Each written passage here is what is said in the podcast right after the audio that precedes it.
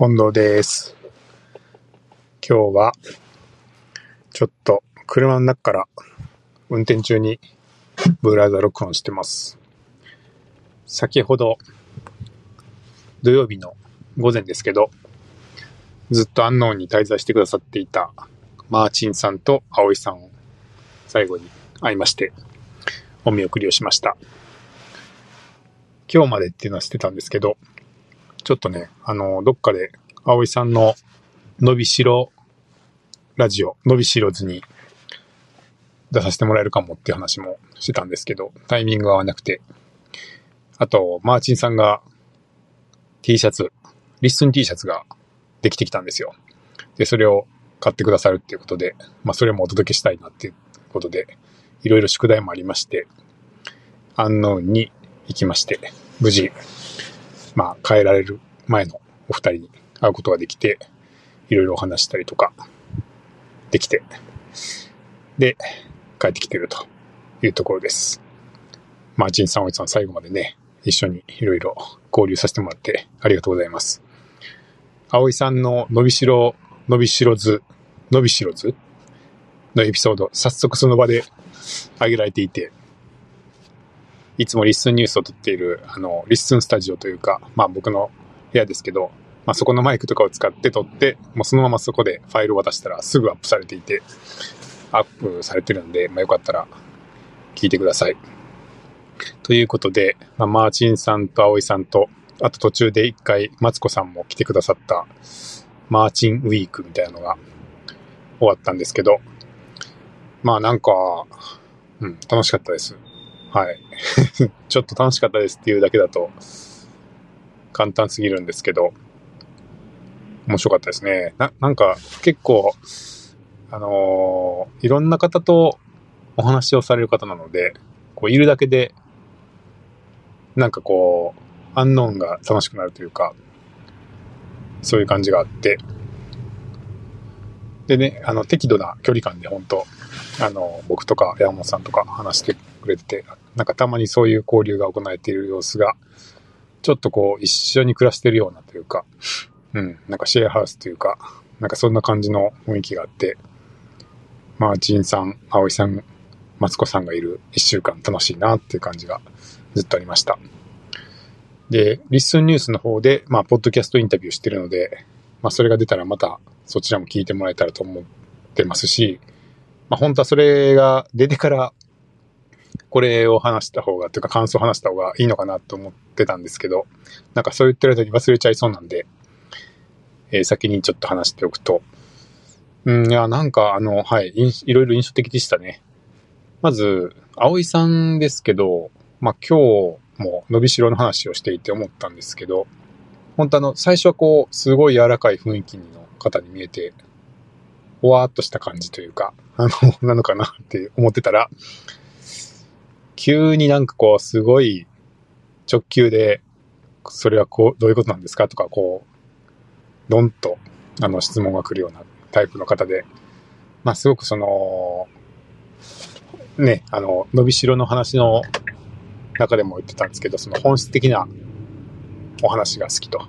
あまりこう表面的なお話別に興味がないんで、まあ、やっぱり本質的なことを話すのが好きですっておっしゃってて、なんかそういうところを、ちゃんとあの、話がしたいっていう感じが、すごい気持ちが良くて、まあそういう方がポッドキャストをやってるっていうのはすごい僕がポッドキャストやってるのに近いものを感じました。僕も、あの、結構ポッドキャストで特にまあ少人数ですね、2人とか3人とか、できるだけ少ない人数でポッドキャストで話をするっていうのが結構好きで、まあそれはなぜかというと、うん、まあなんか一緒に飲みに行きましょうみたいなものより、よりこう本質的な話をぐいぐいっと、あの、割とストレートに質問がしけしていけたりとか、結構密度の高い会話ができる感じがあって、まあ、それで好きなんですけれども、ちょっとそういうのに近いのかもなっていうのをお話して思いましたね。そして、マーチンさんなんですけど、まあ、マーチンさんはすごい人ですね。なんか、あのー本当にご本人のね、声日記も縁日記っていうことで、まあ、縁を大切にしてるんですっていうことをご本人でもおっしゃってますけど、やっぱり人とのつながりが全部縁だと思うからっていうことで、まあ、例えば、まあそういう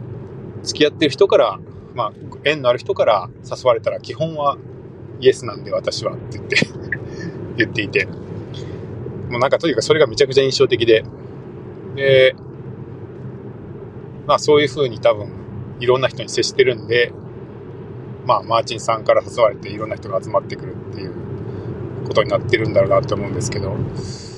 なんかその人との縁の大切にしている感じとか、いろんな人とこう接する雰囲気みたいなのがすごいなんか刺激を受けまして、面白かったですね。はい。あとは、あのー、僕が印象的だったのは、まご自身で自分の話がしたいっていうよりも、まあ、いろんな人と話すんですけど、その、必ずしも自分がその話の主役じゃなくても別によくて、まあ、人と人が話している様子を見るのが好きみたいな。まあ、人と人がこう会って話すっていうこと自体がすごいこう貴重で面白いもんだと思うから、まあ、そういう機会が増えるっていうだけでも面白いんだろうなっていう感じがあって、そこもなんか僕はちょっと共通点を感じまして、っていうのは例えばこういうリッスンとか、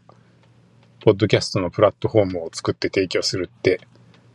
何が面白いのって言われたら、なんか究極的にはそういうことかなって思うんです。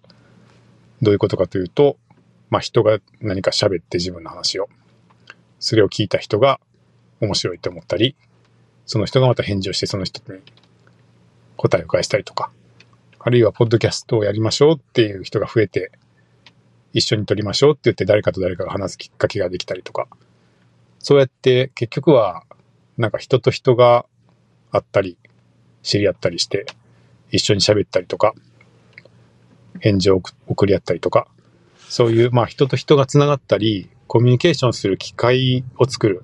まあそういうものが生まれる場を作ってるんだと思うんで、なんかそういう意味では、マーチンさんがおっしゃるような、うん、なんか人と人の縁を見てるのが楽しいというか、そういうものを生んでいくのも面白いし、みんながすごく楽しそうに話してる様子とかを見てるだけで結構幸せになれるっていう気持ちはすごい共感をしたし、